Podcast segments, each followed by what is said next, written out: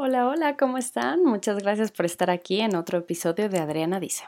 El día de hoy quiero hablar del tema de la comparación. ¿Por qué? Porque es algo que me llega muy cercano al corazón, es algo que yo vivo constantemente, que siento constantemente y es probablemente las cosas que más trabajo me cuesta manejar en mi vida. Entonces, sí, es algo con lo que me puedo sentir bastante relacionada.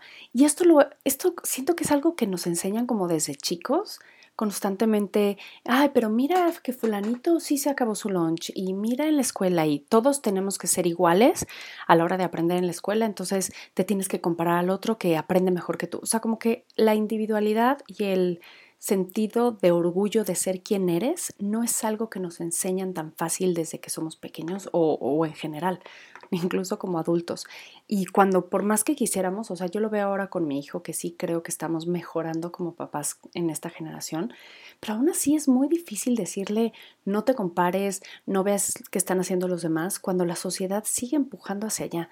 Entonces, em, hablando un poco de esto, eh, primero vamos a ver como esta parte negativa, o sea, que es, que es realmente los efectos de la comparación y ya después vemos cómo hacer para evitarlo. Y como les digo, esto es algo de trabajar todos los días, porque no es nada fácil. Para empezar, la comparación nos afecta negativamente porque tendemos a compararnos con el que está mejor. O sea, la comparación no, no es algo que habituemos con el que está peor, ¿no? De, ay, mira, él es más tonto que yo. no, pues obviamente te comparas con el más inteligente, con el más exitoso, con el más rico, con el más guapo. O sea, con ese tipo de cosas te comparas y entonces siempre te vas a sentir en desventaja. La comparación, en lugar de ser como esta intención de ubicarte en algún espacio, que puede ser de, no, pues sabes que, no sé, en un examen, estoy en la media, o sea, si yo tengo siete, ok, ¿cómo les fue a los demás? Para saber si estoy mejor, pero puede ser que, puede ser que sirva para eso. Pero en la vida real no sirve para nada. Porque entonces tú te volteas y ves al más exitoso, al más guapo, y entonces te sientes menos invariablemente y sin poder controlarlo.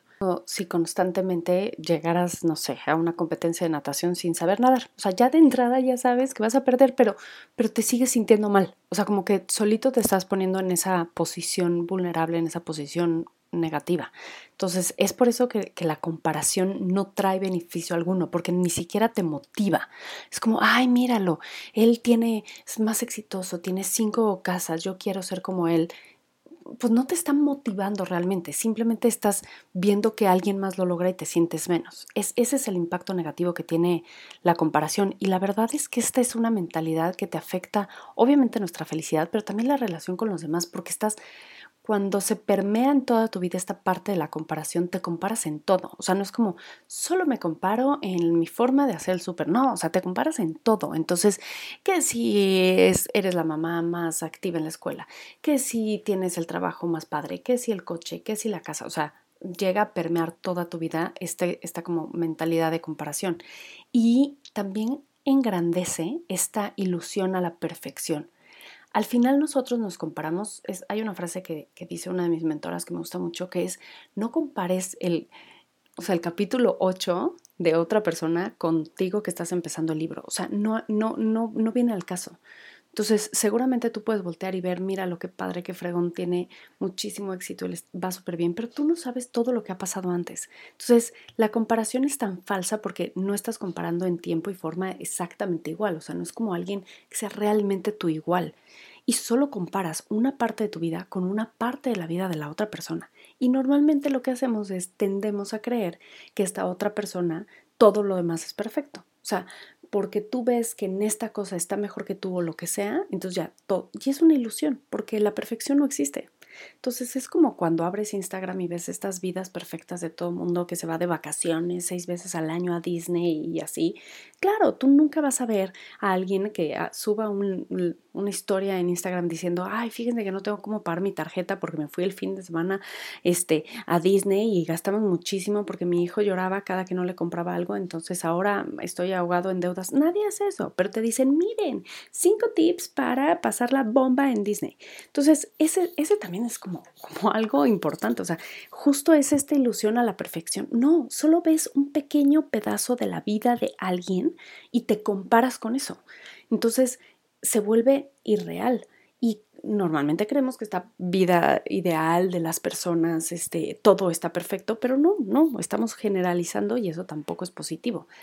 La verdad es que la forma más fácil de trabajar esta parte de la comparación es ver más hacia adentro, obviamente. Em, y esto es celebrando tus propios logros y fortalezas. O sea, cada que tú te compares con alguien más, recuérdate a ti lo que tú has logrado y lo que tú tienes.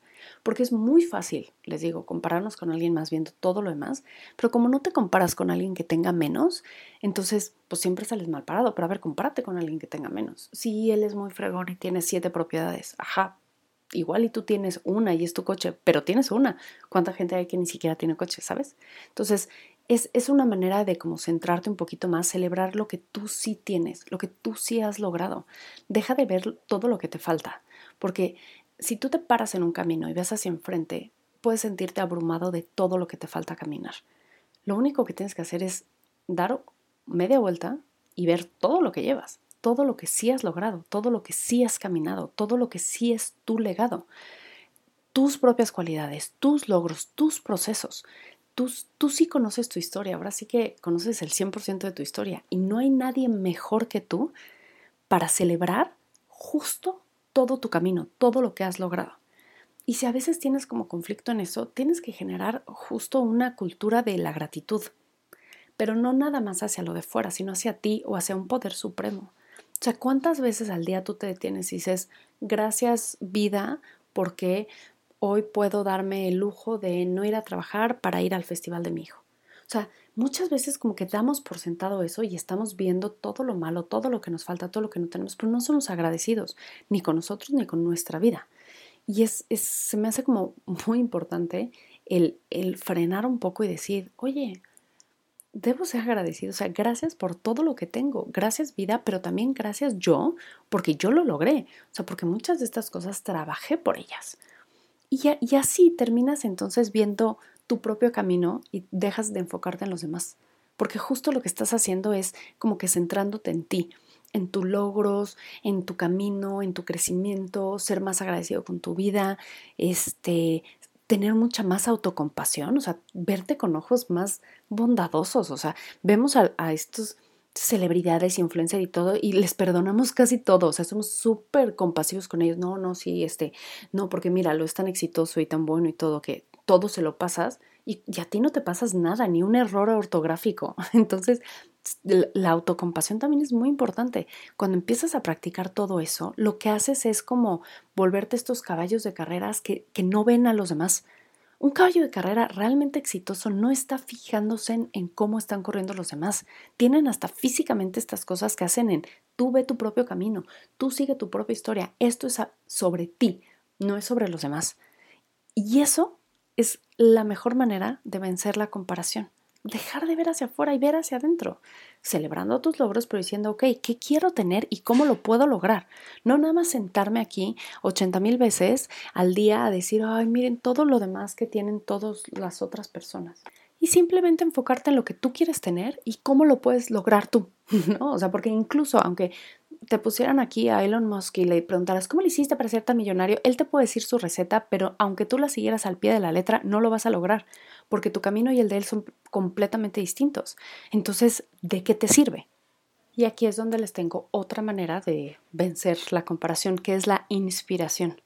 Está perfecto que te dejes inspirar por otros ver justamente estas cosas positivas que tienen, cómo lo hicieron, pero no el exactamente cómo lo hicieron y yo quiero tener exactamente lo que ellos tienen. No, yo me quiero inspirar en estas personas que tienen negocios exitosos porque yo quiero tener un negocio exitoso. Quizá lo, lo voy a hacer completamente diferente a ellos.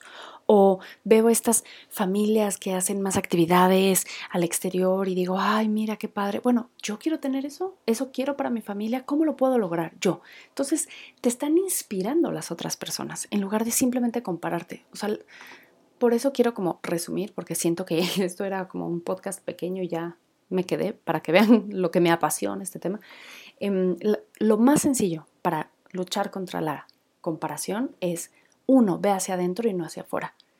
Concéntrate en tus logros, en tu camino, lo que sí has logrado, lo que sí tienes, practica muchísimo la autocompasión, muchísimo la gratitud y métete adentro. Y la otra es cambia comparación por inspiración.